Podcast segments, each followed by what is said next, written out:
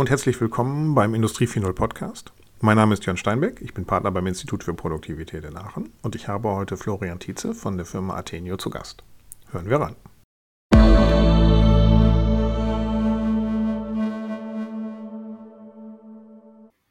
Herzlich willkommen zu unserem heutigen Industrie 4.0 Podcast. Ähm, in dieser Folge mit Dr. Florian Tietze von der Firma Athenio.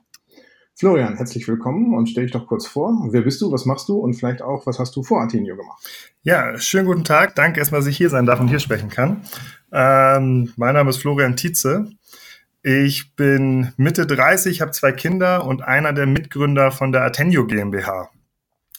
Wir sind ein Startup aus Hamburg, machen Software für Monteure, dazu glaube ich später nochmal mehr und äh, vor der Zeit bei Atenio habe ich mal Maschinenbau und BWL studiert und in Hamburg promoviert und in der Promotionszeit auch meine beiden Mitgründer kennengelernt.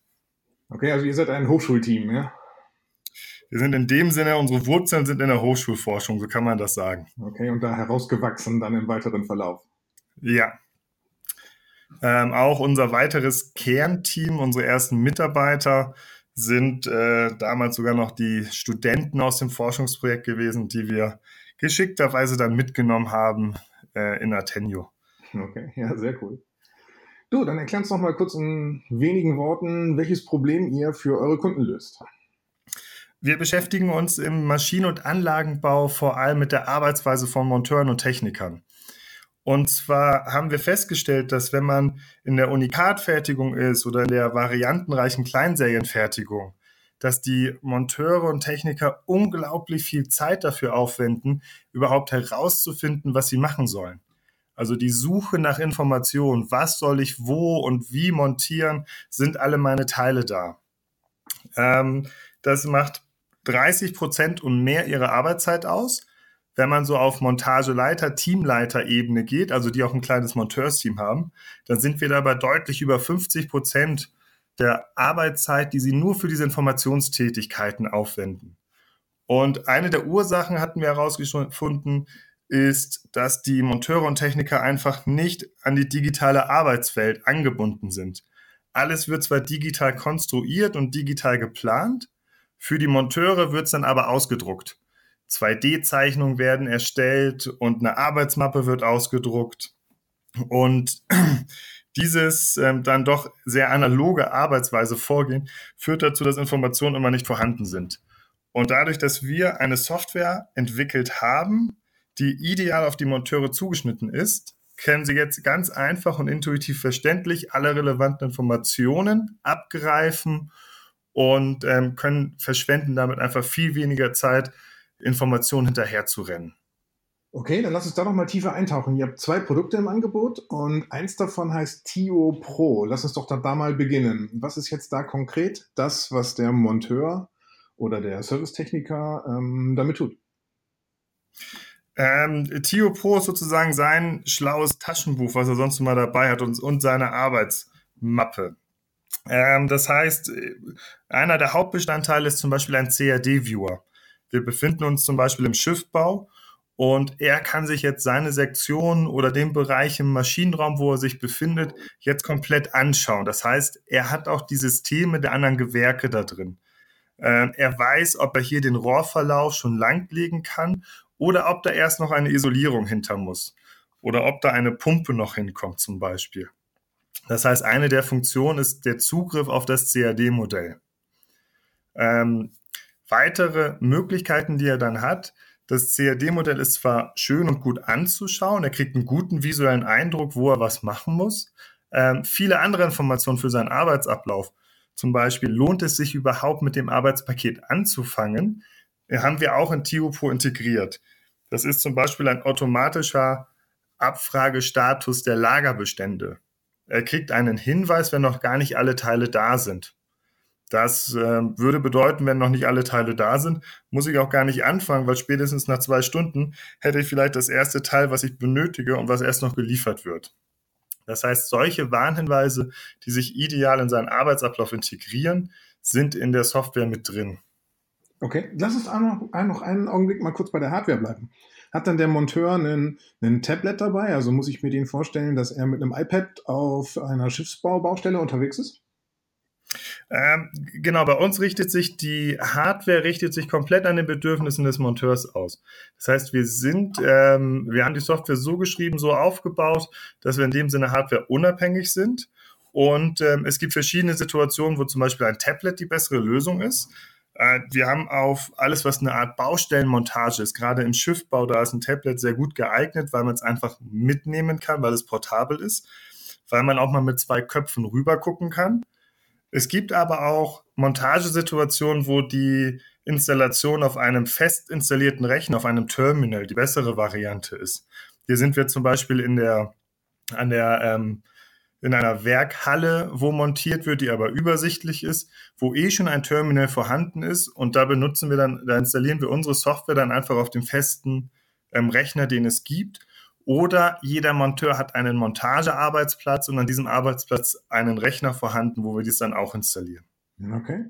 Und wenn ich mir jetzt so einen Servicetechniker vorstelle, der vielleicht zum ersten Mal auf irgendeine Baustelle kommt, jetzt nicht so ein Umfeld, wo es eine Halle ist oder so, weil eine Halle könnte ich ja mit WLAN ausleuchten. Wenn ich jetzt auf einer richtigen Baustelle bin, irgendwo, keine Ahnung, es wird ein, ein, eine Windkraftanlage installiert, zieht er sich dann die Daten über das Mobilfunknetzwerk oder ist das Tablet vorher bestückt worden?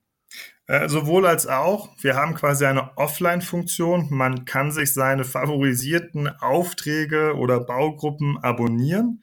Und immer wenn man dann Internetzugriff hat, dann wird es synchronisiert und man hat den aktuellsten Stand.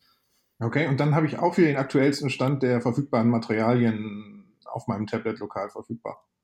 Genau, in der Regel, sobald man nicht in der eigenen Werkzeug, in der eigenen Montagehalle ist, ähm, sind die, ist die Nachfrage nach Echtzeitdaten sehr gering.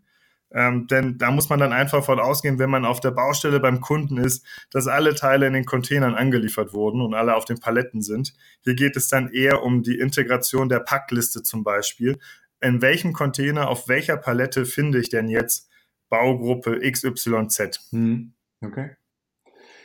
Ja, super. Also den, den Anwendungsfall kann ich mir lebhaft vorstellen, ähm, dass man äh, zwischen ganz vielen Paletten steht und auf der Suche ist, ähm, welche Zeichnungskaufteile äh, denn auf, äh, in, in, in welchem Paket drin sind oder in welcher, in welcher Gitterbox drin sind. Ja. Ja, super. Ihr habt noch ein zweites Produkt. Das nennt ihr Tio-Do. Was ist denn da der Unterschied zu eurem Tio Pro? Tio-Do ist ähm, ein Produkt, um das Erfahrungswissen der Monteure irgendwie digital festhalten zu können. Und zwar haben wir festgestellt, dass ganz viel Wissen in der Montage, ich sag mal, flüchtig ist, hin und her fliegt, verbal weitergegeben wird. Ähm, das sind Sachen wie, dass man bestimmte Ohrringe einkleben sollte. Das würde nie im Leben ein Konstrukteur auf seine Zeichnung schreiben oder als Arbeitsanweisung geben. Aber der erfahrene Monteur hat herausgefunden, dass wenn man sie nicht einklebt, die verrutschen und das Öl rausläuft. Und deswegen muss man sie dann zum Beispiel einkleben. Dafür haben wir TioDo. Das ist eine mobile Applikation. Und mit TioDo kann selbst der Monteur ganz einfach durch ein Foto und durch einen Text raufsprechen oder einen Text reintippen, Notizen, Montagewissen in Notizenform festhalten und an das CAD-Modell heften. Das heißt, der nächste Monteur, der kommt und diese Baugruppe montiert, angeht oder bei der nächsten Anlage diese Baugruppe angeht, äh, kriegt diese Notiz angezeigt, damit Fehler, die einmal gemacht wurden, zum Beispiel nicht wieder, nicht nochmal gemacht werden. Okay, ist das auch dann eine ähm, Applikation, die eher tabletlastig ist oder ist das dann etwas, was der Mitarbeiter auf seinem eigenen Telefon macht? Ähm, da, aktuell ist sie ähm, eher Smartphone-lastig auf dem eigenen Telefon. Wir haben diese Funktion in Tio Pro auch integriert, sodass sie in dem Sinne dann auch natürlich im Tablet funktionsfähig ist. Uns ging es vor allem darum, die Schwelle für den Monteur ganz niedrig zu machen, sein Wissen, was er hat, auch zu digitalisieren. Und zwar so zu digitalisieren, dass es strukturiert abgelegt wird und dass es in dem nächsten Montagefall ohne viel Aufwand wieder angezeigt wird. Okay. Also das ist eine ist sozusagen die, die große oder größere Lösung für komplexere Fragestellungen und das andere, also mit einem TO-Do sammelt ihr praktisch Informationen ein. Das ist so eine, ja, eine, eine kleinere Lösung, eine, eine, eine mit noch, noch weniger Anforderungen an das Umfeld. Genau. Gerade in Bezug auf die IT-Anbindung hat man dort dann weniger Anforderungen, weil es mehr eine Standalone-Lösung ist. Okay. Aber man kann sicherlich bei TO-Do dann auch irgendwo im Backend die Daten verwalten, oder? Also genau. nur auf dem lokalen Telefon liegen. Das bin ich dabei, ja. Sie werden auf einem Server gespeichert und äh, man kriegt auch Warnhinweise, wenn zum Beispiel die, äh, die Struktur, die, ich sag mal, die Kriterien, unter denen man es abgespeichert hat, sich auf einmal verändern. Dann kriegt man einen Warnhinweis mit der Frage, ob denn auch die dazugehörige Notiz gelöscht werden soll, denn sie hat jetzt gar keinen Punkt mehr, an den sie rangeheftet wurde. Okay, also das ist der O-Ring, der gar nicht mehr in der Konstruktion drin ist. Dementsprechend genau. muss man nicht mehr die Frage stellen, ob er eingeklebt werden muss oder nicht. Genau. Und wenn der O-Ring rausgelöscht wird oder nicht mehr konstruktiv benötigt wird, kriegt man dann noch den Hinweis, wahrscheinlich ist auch die Notiz überflüssig. Okay. Was wie wollen wir damit verfahren? Okay. So, jetzt stelle ich mir vor, das ist eine, das ist schon eine, große Änderung für normale Monteure, also die halt mit dem großen Stapel Papier ähm, groß geworden sind. Ähm, was ist denn so das Feedback, was ihr das bekommt, wenn ihr zum ersten Mal mit operativen Mitarbeitern da in den Einsatz kommt? Ähm, was sagen die Leute dazu? Ähm, finden die das cool oder ist das eher für die eine große Hürde, dass sie sagen, oh, jetzt noch ein, das nächste Gerät, wo ich wieder ein Ladegerät brauche und wieder darauf achten muss, dass der Akku nicht leer ist? Ja, ähm, Stand heute ist der, sind die Aussagen der Motor und Techniker will ich haben.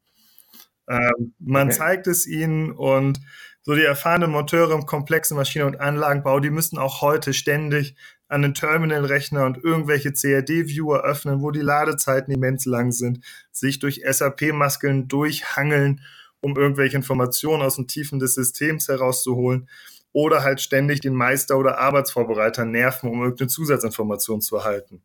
Und jetzt ist es das erste Mal, dass sie eine intuitiv verständliche Benutzeroberfläche haben, die genau für sie abgestimmt ist und sie sehen es, können es sofort benutzen und sagen, will ich haben, warum habe ich das nicht schon länger?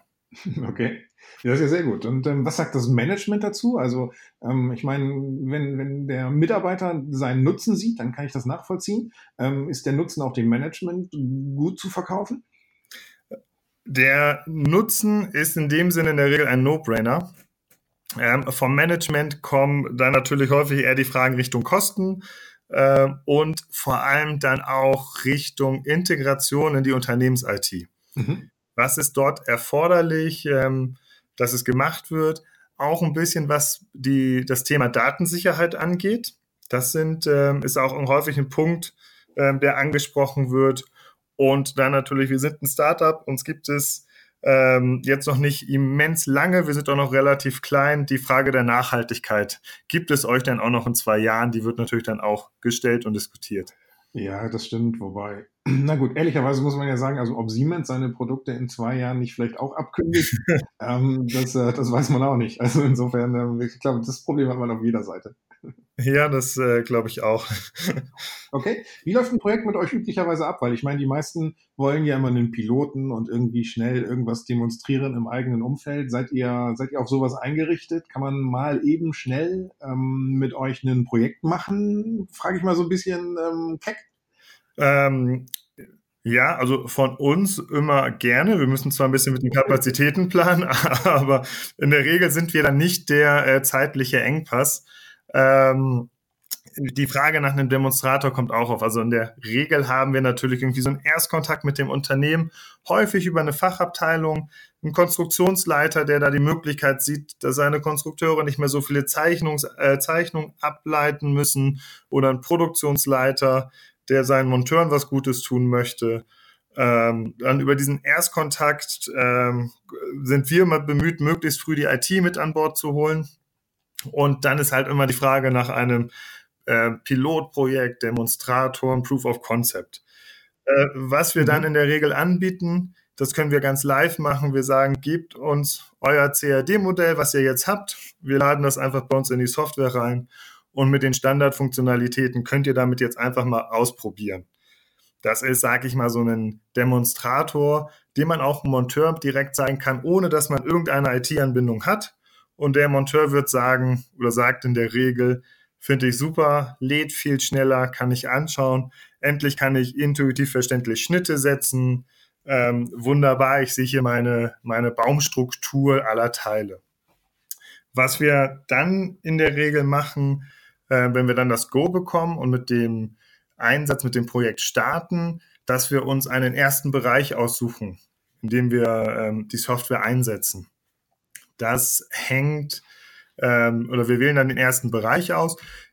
in der Regel so um die fünf Monteure, die damit arbeiten sollen und bauen dann die IT-Schnittstelle auf. Das heißt, dass die Daten automatisiert in unsere Software hineinkommen. Das Schöne dabei ist, eine Unternehmens-IT ist zwar sehr spezifisch, sehr individuell, historisch gewachsen, hört man da auch ganz gerne, aber wenn man das für eine Produktionslinie gemacht hat, dann ist es in der Regel für die andere Produktionslinie dann doch ganz identisch, weil die IT-Systeme gleich bleiben. Das heißt, äh, den einmaligen Aufwand, den man dann hat bei dem ersten Testbereich, der skaliert dann bei der Ausweitung in die weiteren Bereiche. In der Regel dauert das zeitlich bis zu dem ersten Einsatz unserer Software irgendetwas zwischen drei und fünf Monate nach den ersten Gesprächen. Nicht Bearbeitungszeit, sondern Durchlaufzeit, okay. weil die Terminfindung mit mehreren Beteiligten dauert dann noch in der Regel häufig etwas länger und dann sind immer Ferien noch dazwischen. ja, okay. Also die, die üblichen, üblichen Themen. Die üblichen Verzögerer, ja. Okay. Lass uns noch mal kurz ein bisschen auf, auf, euch zu sprechen kommen aus der Perspektive des Startups. Ihr, bei, ihr seid beim SAP Startup Accelerator gewesen. Erzähl uns doch mal einfach mal ein bisschen über das Programm. Ähm, zu dem Programm, ich glaube, wir hatten das Glück, eine der ersten Startups zu sein, die in diesem Programm aufgenommen wurden. Ähm, das hatte so ein bisschen das Glück, weil man auch noch in der Selbst, also nicht nur wir, sondern ich glaube auch der Accelerator so ein bisschen in der Selbstfindungsphase waren, was man machen möchte, wo man hin möchte. Ähm, es ist allerdings ein unglaublich motiviertes Team dahinter, die wirklich sich sehr, sehr anstrengen, einfach Kontakte zu Industrieunternehmen, die SAP einsetzen, Kontakte zu SAP-Entwicklern aufzubauen und auch zu SAP-Partnern, die dann ja bei den Kunden die ähm, SAP-Programme einführen.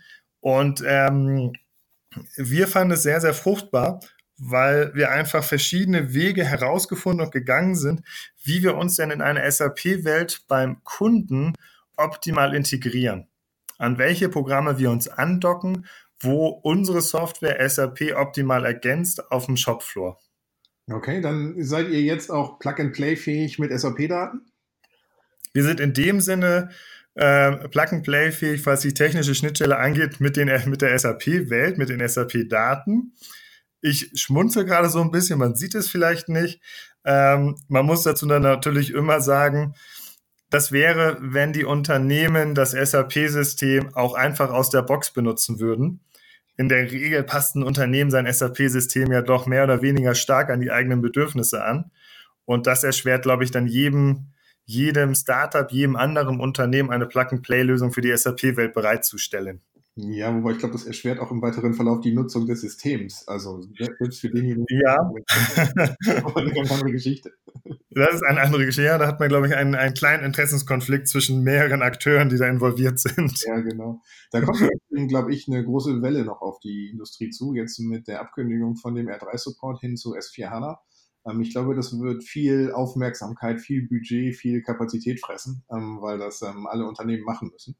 Ja. Und noch, da kommt noch was auf uns zu ja, in der Startup-Szene. Das, äh, glaube ich, kann ich bestätigen. Wir haben jetzt schon mehrfach gehört äh, die Aussage, ähm, sobald wir an SAP heran müssen oder an SAP-Kapazitäten beim Endkunden benötigen, ist das Projekt vorbei. Das ja, genau. ist gerade nicht äh, leistbar. Und auch, ähm, jetzt ist, kommt man ja auch so ein bisschen in so einen SAP-Winter, wenn man so will. Also die wenigsten Firmen sind jetzt wahrscheinlich noch bereit, auch nur ein mittleres Projekt in dem SAP-Umfeld zu machen, weil sie halt auf die S4HANA-Implementierung warten und dann sagen, ab dann können wir wieder was in was Neues investieren. Ja. Und ich könnte mir vorstellen, dass das auch noch zum Bremsklotz werden wird. Ja. Also den Eindruck können wir, glaube ich, bestätigen, dass äh, wir die Erfahrung auch schon gemacht haben, dass viele gerade in der groß angelegten Planung eines ERP-Systems-Updates sind. Hm, deswegen nichts mehr in das alte System ja, hineinstecken wollen, auch wenn ihr eigentlich gar nicht eine Investition in SAP seid, sondern eigentlich eine Investition in Athenio seid. Aber die, die Anbindung muss halt gemacht werden. Genau. Und auch was die Kapazitäten, die Köpfe einfach angeht, sind die dann durch Workshops für das neue ERP-System, für die neuen äh, Workflows, die definiert werden müssen, glaube ich, schon viel gebunden einfach. Ja, ja. das ist so ganz normales Business. Okay, lass uns, lass uns doch mal eine kleine Kurve hinlegen. Ähm, ihr habt auch in der Vergangenheit mal mit Augmented Reality ähm, gearbeitet, experimentiert. Also ihr habt da sozusagen eine Vergangenheit. Seid dann aber dann doch, so wie sich das jetzt hier anhört, in Richtung Tablet-Displays ähm, abgebogen. Ähm, was ist der Hintergrund von dieser Entscheidung? Ähm, wir haben einen sehr starken Hintergrund, was Augmented Reality angeht. Da kommen wir forschungsseitig auch her. Ich vermute mal seit 2011 fast jede AR-Brille auf dem Kopf gehabt und damit Sachen programmiert, ähm, die so auf den Markt gekommen ist, inklusive eigengebaute. Ähm, wir machen auch immer noch Augmented Reality. Ähm, für uns ist AR aber nur eine Visualisierungsform, komplett gleichberechtigt ähm, zu der Anzeige von einem CAD-Modell, aber auch zu der Anzeige von der PDF-Seite, wenn es denn die richtige PDF-Seite für die Situation ist. Ähm, wir unterscheiden sehr stark, wann wir AR einsetzen und machen das auch unabhängig vom Gerät. Als Beispiel ähm, setzen wir bei einem unserer Kunden in der Schaltschrankmontage gerade Augmented Reality ein. Das heißt, äh, dort gibt es feste Montagearbeitsplätze, wo Schaltschränke ungefähr ein Meter mal ein Meter zwanzig Größe immer ganz individuell bestückt und verdrahtet werden. Mhm. Und an diesen Arbeitsplätzen haben wir oberhalb des Arbeitsplatzes eine Kamera installiert und genau auf Augenhöhe einen Monitor, der das Kamerabild anzeigt. Und in das Kamerabild blenden wir dann ganz dynamisch die Position der Bauteile ein, wo sie raufgesteckt werden müssen, aber auch die Position von wo nach wo ein Kabel verdrahtet werden muss. Das ähm, erleichtert dem Monteur erheblich seine Arbeitsweise, da er gar nicht mehr mit den Schaltplänen arbeiten muss, sondern direkt in das Kamerabild angezeigt bekommt, von wo nach wo er verkabeln muss. Okay. Also für euch ist das ähm, mehr eine Frage, welcher Anwendungsfall ähm, wird durch welche Technologie am besten unterstützt? Ihr seid da ähm, offen den Technologien gegenüber. Genau, wir sind da offen. Wir sagen, äh, also unsere Software ist auf Knopfdruck AR-fähig. Wir haben da ein eigenes Tracking, eine eigene Visualisierungsform programmiert und integriert und sagen in dem Sinne, dass wir immer Industrie-AR machen. Für uns muss gerade der Content automatisch erzeugbar sein und die Tracking-Strategie nur ganz, ganz wenig Aufwand erzeugen. Denn nur dann lässt sich das produktiv auch wirklich einsetzen. Nur dann überwiegt der Nutzen dem Aufwand. Okay. Ich meine, bislang ist ja das Thema AR in der Industrie eher eine, eine Randnotiz, würde ich sagen. Also in der Breite ist es definitiv nicht im Einsatz. Ähm, Google ist ja lange, hat da lange gut ähm, ja, Werbung gemacht mit seiner, mit seiner Brille. Ja. Ähm, denn jetzt, das, ähm, jetzt ist doch die HoloLens neue Version rausgekommen. Wird das deiner Einschätzung nach eine neue, eine, der Sache einen neuen Kick geben? Ähm, AR ist momentan, wenn man Gartners Hype-Cycle ansieht, da immer noch hat, ähm, man denkt, das ist eine, ähm, das, das kann alles auf einmal. Ich glaube, AR wird sich durchsetzen, aber nur in den Anwendungsfällen, wo es auch einen Mehrwert erzeugt. Augmented Reality ist dann unglaublich stark, wenn es darum geht, einen Soll-Ist-Abgleich zu machen. Also ähm, Planwelten, Plan-CAD-Objekte mit realen, mit montierten Situationen in Übereinstimmung zu bringen. Also das Thema Qualitätssicherung, weil der Mensch oder auch später dann ein Algorithmus unglaublich schnell Abweichungen erkennen kann und damit einfach Fehler sehr schnell identifiziert und beheben kann. Für die reine Montage ähm, wenn man sich dann die Arbeitsweisen der Monteure anschaut, liefert AR in Montageabläufen in der Regel eher einen geringeren Mehrwert, da man ähm, andere Informationen braucht. Als kleines Beispiel, wenn man sich zum Beispiel die Montage eines Rohrstranges überlegt, was in einem Rohr in einem Raum verlegt werden muss, dann hat AR einen großen Nachteil, weil von Rohrstück zu Rohrstück müsste ich mit AR jetzt immer wieder zum Beispiel, wenn es an der Decke ist, von meiner Leiter runtersteigen, um einen optimalen Eindruck zu bekommen, damit die Kamera alles aufnimmt, um mir irgendwie das nächste Maß anzeigen zu lassen. Mhm. Das heißt, wir sehen AR im Bereich Qualitätssicherung ganz stark, aber auch im Bereich ähm, Remote Maintenance. Also im Servicefall die Anleitung, von Laien durch Experten, die aber nicht direkt am Ort vorhanden sind. Ich glaube, das sind so Bereiche, wo sich AR da sehr stark durchsetzen wird. Ja, cool. Jetzt sind wir eigentlich schon bei, einem, bei, bei der Frage nach der Zukunft. Ähm, du hast das jetzt gerade ein paar Mal anklingen lassen. Was ist denn, was ist denn dein Bild für die Zukunft der industriellen Fertigung? Alles redet über Industrie 4.0 und ähm, in, welcher, in welche Richtung geht das deiner Perspektive nach, mit deinem Hintergrund, was, äh, was auf Basis deiner Erfahrung das, was kommen wird? Ähm, ich glaube, dass alles, was automatisiert werden kann, auch automatisiert wird und dass übrig bleiben sehr komplexe Montagesituationen, wo man sehr gut ausgebildete Monteure und Techniker braucht, um diese komplexen Probleme dann auch wirklich zu lösen. Ich glaube, dass ähm, die Unternehmen oder dass sich in zehn Jahren die Unternehmen durchsetzen oder unglaubliche Vorteile haben, die jetzt in Datenqualität investieren, die jetzt ähm, eine Pflege machen, dass die CAD-Modelle zu den Stücklisten passen, ähm, dass die Lagerwelt, die Planungswelt richtig angebunden ist. Denn nur wenn so diese digitale Grundlage stimmt, wird man auch die nächsten Automatisierungsschritte und die nächsten Digitalisierungsschritte dann umsetzen können. Okay, also du sprichst dich für eine aktuelle Phase des Groundwork aus. Ja, also definitiv, das empfehle ich persönlich auch immer allen unseren Kunden. Ähm, wenn wir unsere Software einsetzen, dann stoßen wir immer auf Dateninkonsistenzen, die den Unternehmen schon be bekannt sind seit mehreren Jahren. Und äh, wir sagen, na ja, damit unsere Software ideal funktioniert, sollte das eigentlich nicht so sein. Und ähm, diese Probleme tauchen dann auch auf, ja, dass die, die Teilenummer nicht passen, fällt uns regelmäßig beim Ersatzteilgeschäft auch auf die Füße. Und äh, man merkt dann schon, dass die schlechte Datenqualität sich durchzieht und zu unglaublich hohen Abstimmungsaufwänden führt. Und einfach auch eine Barriere ist, digitale Geschäftsprozesse, digitale Geschäftsmodelle dann umzusetzen. Okay, ich meine, das ist ja, es ist noch niemand Supply Chain Manager des Jahres geworden dafür, dass er seine Stammdaten gerade hat. ähm, das ist ja eine, eine ja. also das ist kein Thema, mit dem man einen Blumentopf gewinnen kann. Also da machst du kein Thema auf, was beliebt ist in den Unternehmen. Definitiv, das ist kein Thema, was sexy ist. Ähm, eine Applikation auf eine HoloLens zu bringen und sie auf einer Messe zu zeigen, fühlt sich innovativer an. Ja. Ähm, aber ist halt auch einfach nicht nachhaltig. Okay. Ja, gut, ähm, dann haben wir jetzt auch ein schönes Schlusswort von dir. Ähm, jeder hat damit sein, sein Päcklein bekommen, auch wenn es ein unattraktives ist. Ja. Florian, ich danke dir für das Gespräch und ähm, ja, ich wünsche euch alles Gute im weiteren Verlauf bei der Entwicklung von dem, der Firma und den Produkten von Athenio. Ja, vielen Dank dafür.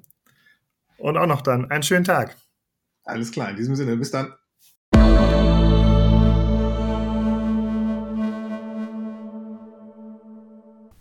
Das war eine Folge des Industrie 4.0 Podcasts mit Florian Dietze von der Firma Atenio. Wer einen von uns kontaktieren möchte, macht dies am besten über LinkedIn. Gerne verbinden, gerne folgen. Bis zum nächsten Mal.